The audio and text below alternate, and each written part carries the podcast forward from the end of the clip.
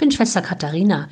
Ich bin Olpa Franziskanerin und bete mit Ihnen in dieser Fastenzeit jeden Morgen den Morgenimpuls.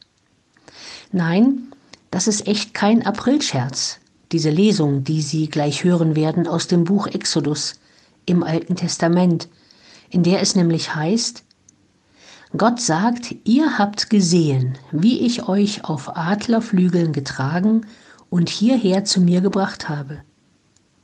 Und wenn wir dann bedenken, dass die Worte Gottes nicht nur damals, vor vielen tausend Jahren, sondern auch heute an die gerichtet sind, die auf ihn hören, dann werde ich hellhörig.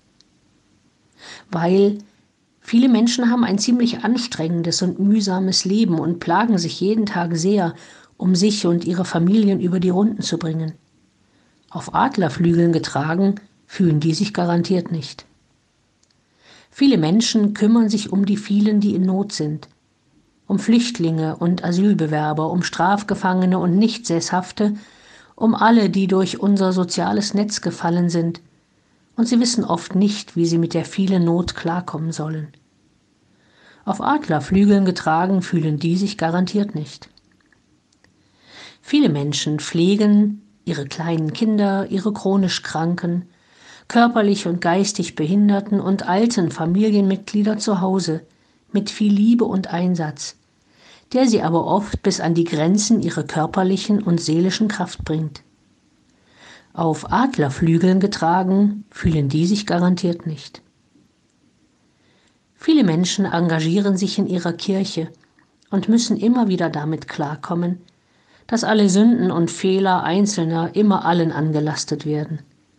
Und auch damit, dass sie als Frauen, als Laien, als Nichtgeweihte wenig Chancen haben, etwas in dieser ihrer Kirche zu verändern.